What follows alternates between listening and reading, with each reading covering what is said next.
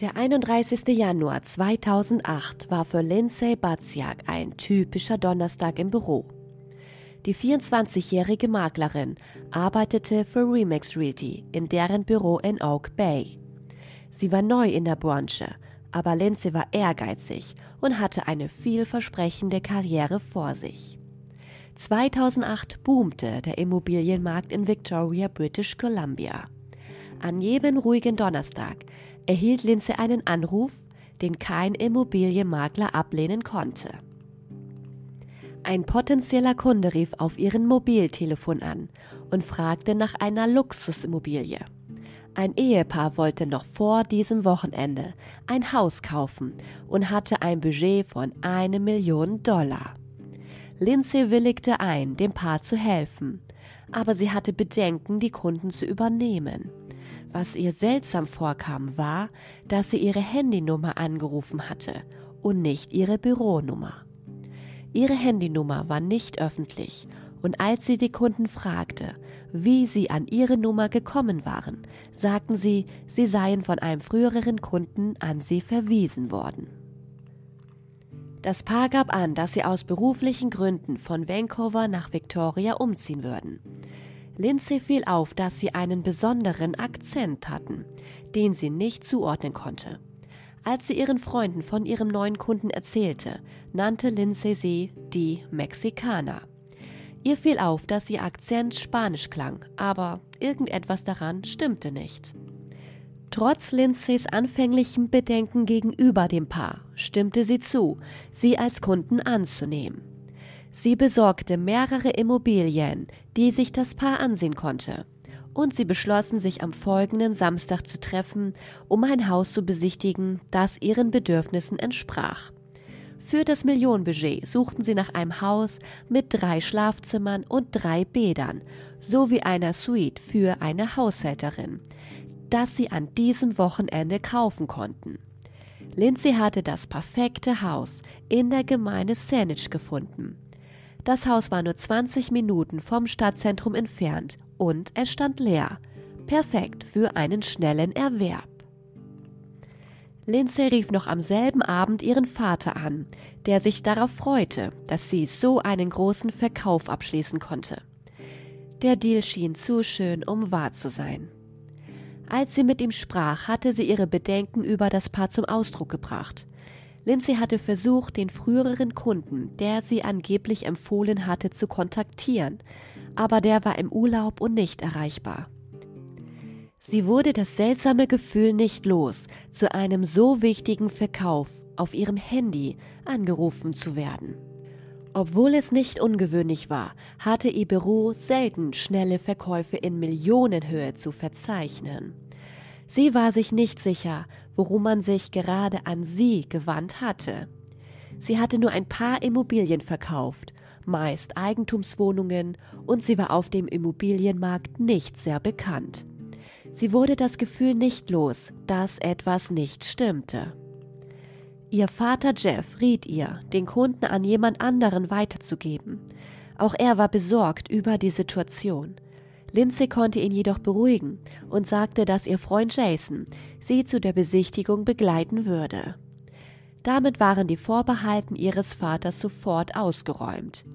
Jason und Lindsay waren seit zwei Jahren zusammen und er wusste, dass Jason seine Tochter sehr beschützen konnte, da er 1,80 Meter groß ist und 120 Kilogramm wiegt. Jeff fühlte sich wohl in dem Wissen, dass der ehemalige Halbprofi-Feldhockeyspieler dabei sein würde. Es war Samstag, der 2. Februar, der Tag der Besichtigung. Jason und Lindsay aßen spät zu Mittag. Jasons Kreditkartenabrechnung zeigte, dass er die Rechnung um 16.24 Uhr bezahlt hatte. Sie nahmen ihre Fahrzeuge und wollten sich auf dem Grundstück treffen. Lindsay hatte vor, nach Hause zu fahren, sich umzuziehen und am Haus anzukommen, bevor die Kunden eintreffen würden. Jason, ebenfalls Immobilienmakler, hatte an diesem Nachmittag ebenfalls einen Verkauf abzuschließen. Die Besichtigung mit den Mexikanern war für 17.30 Uhr angesetzt, so dass beide genügend Zeit hatten, um pünktlich zum Haus anzukommen. Lindsay kam als Erster an und öffnete um 17.29 Uhr das Haus.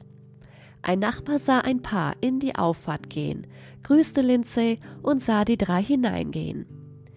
Jason schrieb Lindsay eine SMS und sagte, ich brauche noch etwa 10 bis 15 Minuten. Woraufhin sie um 17.30 Uhr antwortete, Okay, wir sehen uns gleich, ich sollte jetzt gehen, die Mexikaner sind da. Um 17.38 Uhr schreibt Jason erneut, bin nur ein paar Minuten entfernt. Aber diese Nachricht bleibt ungelesen. Er denkt sich nicht viel dabei, da er nicht erwartet hat, dass Linze ihr Telefon bedient, während sie ein Haus zeigt. Als er um 17.45 Uhr am Haus ankam und die Einfahrt einbog, sah er, wie sich die Haustür bewegte. Und durch das Glas der Haustür konnte er eine Bewegung im Inneren erkennen. Jasons erster Gedanke war, dass die Besichtigung noch im vollen Gange war. Er beschloss, sein Fahrzeug aus der Einfahrt rauszufahren und in eine Seitenstraße zu parken, um für Lindsay Platz zu machen, damit sie mit ihrem Auto rausfahren konnte, wenn die Besichtigung vorbei war. Jason hatte einen Freund bei sich im Auto. Er hatte ihn auf dem Weg zur Besichtigung mitgenommen und die beiden wollten anschließend Feldhockey spielen. Die beiden Männer warteten noch zehn Minuten, bevor sie aus dem Auto ausstiegen und sich dem Haus näherten. Sie gingen zur Haustür und fanden sie verschlossen vor, was sie sofort beunruhigte. Durch eine Glasscheibe in der Eingangstür konnte Jason Lindsay Schuhe sehen. Er klopfte wiederholt an die Tür und rief nach Lindsay, sah aber keine Bewegung im Haus. Jason rief um 18.05 Uhr den Notruf an. Jason behauptet, er sei nach oben gerannt und habe Lindsay in einer Blutlache im Schlafzimmer gefunden. Im gesamten Obergeschoss des Hauses waren blutige Fußabdrücke zu sehen, aber keine Anzeichen von anderen Personen. Jason versuchte eine Herz-Lungen-Wiederbelebung durchzuführen, während sein Freund sich nach dem Angreifer umsah.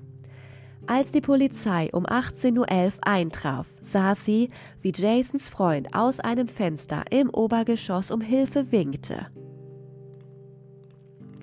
Lindsay war von hinten angegriffen worden und hatte keine Abwehrwunden am Körper. Anhand der in der Wohnung gefundenen Spuren konnten die Beamten das Geschehen in der Wohnung rekonstruieren.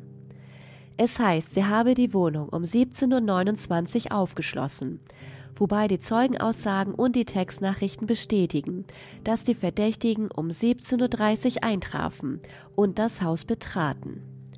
Lindsay hatte den gesamten ersten Stock des Hauses gezeigt und war nach oben gegangen, um das Hauptschlafzimmer mit eigenem Bad zu zeigen. Sie drehte sich um, um die Badezimmertür zu öffnen, und die Polizei glaubt, dass dies der Punkt war, an dem sie angegriffen wurde. Ihr Körper lag zur Hälfte im Badezimmer und zur Hälfte im Schlafzimmer.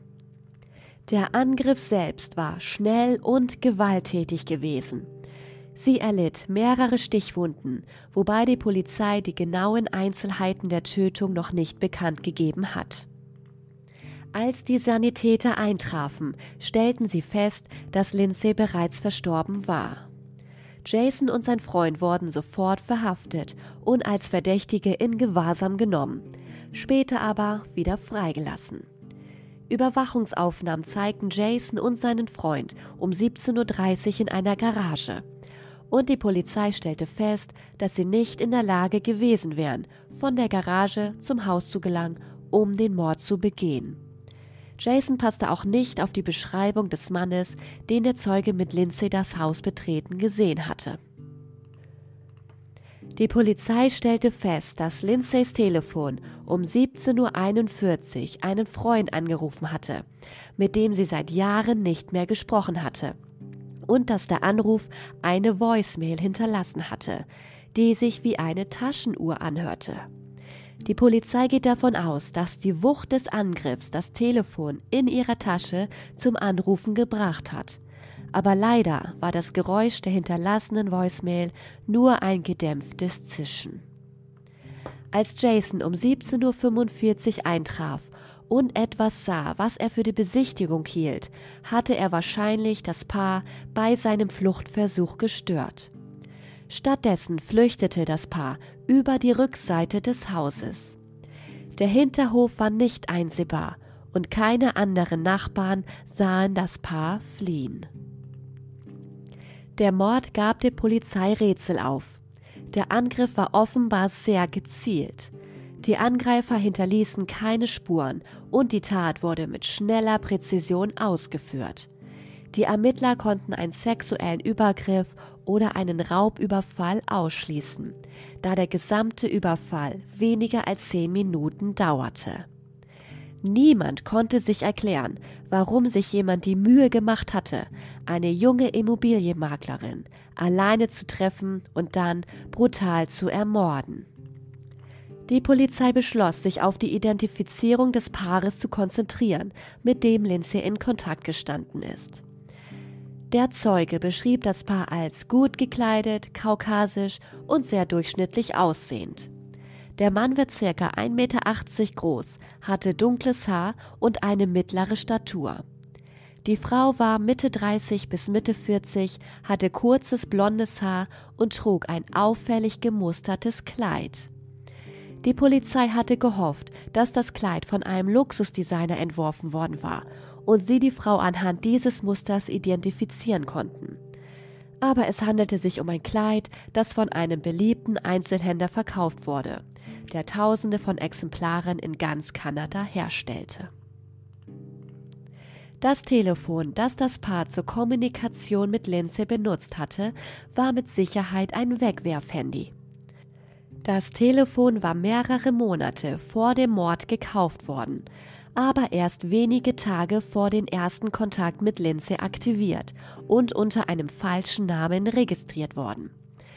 Das Telefon wurde auch nur für die Kommunikation mit Lindsay benutzt und nach dem Mord wurde das Telefon nie wieder benutzt. Aufgrund des Mangels an Beweisen am Tatort, der Effizienz der Planung und der sorgfältigen Ausführung des Mordes ging die Polizei dem Gedanken nach, dass das Paar möglicherweise dafür bezahlt wurde, Lindsay Baziak gezielt zu ermorden. Die Polizei hatte einfach keine Ahnung, warum. Nichts deutete darauf hin, dass Lindsay in etwas Kriminelles verwickelt war oder dass jemand in ihrem Leben das Gefühl hatte, sie habe sich Feinde gemacht. Sechs Wochen vor dem Mord war Lindsay nach Calgary, Alberta gefahren, um ihren Vater zu besuchen. Dort teilte sie ihrem Vater mit, dass sie mit der Beziehung zu Jason nicht zufrieden sei und die Beziehung beenden wolle. Sie verriet, dass sie und Jason derzeit an mehreren Geschäftsabschlüssen arbeiteten und sie diese abschließen wollte bevor sie mit Jason redet. Sie sagte, dass es ihr nicht gefiel, wie besitzergreifend und eifersüchtig Jason geworden war, aber sie hatte zu keinem Zeitpunkt Angst vor Jason. Die polizeiliche Theorie besagt, dass es ein paar Tage nachdem Lindsay Calgary verlassen hatte, dort zu einer massiven Drogenrazzia kam. Die Polizei verhaftete zwölf Personen aus Calgary und zwei aus British Columbia und beschuldigten sie, Kokain im Wert von über 2 Millionen Dollar und Bargeld im Wert von über 200.000 Dollar im Rahmen eines großen Drogenhandels beschlagnahmt zu haben. Die Ermittlungen hatten sich über ein Jahr hingezogen, beruhten aber auf einen Hinweis von jemandem, der an der Operation beteiligt war. Die Polizei geht davon aus, dass Personen, die mit dieser Drogenratze in Verbindung standen, Lindsay fälschlicherweise als Informanten identifizierten. Obwohl es keine Beweise gibt, die Lindsay direkt mit kriminellen Aktivitäten in Verbindung bringen, war sie offenbar mit Personen befreundet, die dafür in Frage kommen. Die Ermittlungen sind noch nicht abgeschlossen und die Polizei hat sich nicht dazu geäußert, was der Grund für Lindsays Ermordung gewesen sein könnte. Die Polizei hat zwar eingeräumt, dass es einen Zusammenhang geben könnte, aber bisher wurden noch keine Festnahmen vorgenommen. Sowohl Jason als auch Lindsay hatten freundschaftliche Beziehungen zu Leuten, die in diesen Drogenhandel verwickelt waren Und 2006 hatte Lindsay ihrem Vater gegenüber erwähnt, dass sie etwas gesehen habe, was sie nicht hätte sehen sollen, ohne jedoch näher darauf einzugehen, was sie gesehen hatte. Und auf dieser Reise nach Calgary sprach sie auch zweimal mit einem Freund aus der Highschool. Das fiel auf, weil es sich nicht um jemanden handelte, mit dem sie regelmäßig Kontakt hatte. Und die Person lebte auch in Victoria, so dass es merkwürdig war, dass sie sich in einer anderen Provinz an diese Person wandte. Es stellte sich heraus, dass diese Person ein Verwandter einer der Personen war, die bei der Drogenrazzia verhaftet wurde. Victoria ist eine kleine Stadt, in der jeder jeden kennt, vor allem bei Menschen Anfang 20. Es ist nicht klar, wie eng Lindsay mit den Personen verbunden war, die an dieser Razzia beteiligt waren. Obwohl die Polizei immer noch daran arbeitet, einen Verdächtigen zu finden, hat sie zu Protokoll gegeben, dass sie nicht glaubt, dass die Beweise ausreichen, um diesen Fall abzuschließen. Sie sind der Meinung, dass jemand in der Gemeinde etwas über den Mord an Lindsay weiß und es wird wahrscheinlich jemanden brauchen, der sich mit Informationen meldet, die zum Abschluss dieses Falles führen. Was wir wissen ist, dass Lindsay gezielt ermordet wurde und dass jemand, der ihnen nahestand, daran beteiligt war. Jemand hätte ihre Handynummer weitergeben und sich große Mühe geben müssen, seine Spuren zu verwischen. Lindsays Vater sorgt dafür, dass ihre Geschichte in den Medien bleibt und will die Hoffnung nicht verlieren, dass die Mörder seiner Tochter irgendwann gefunden werden.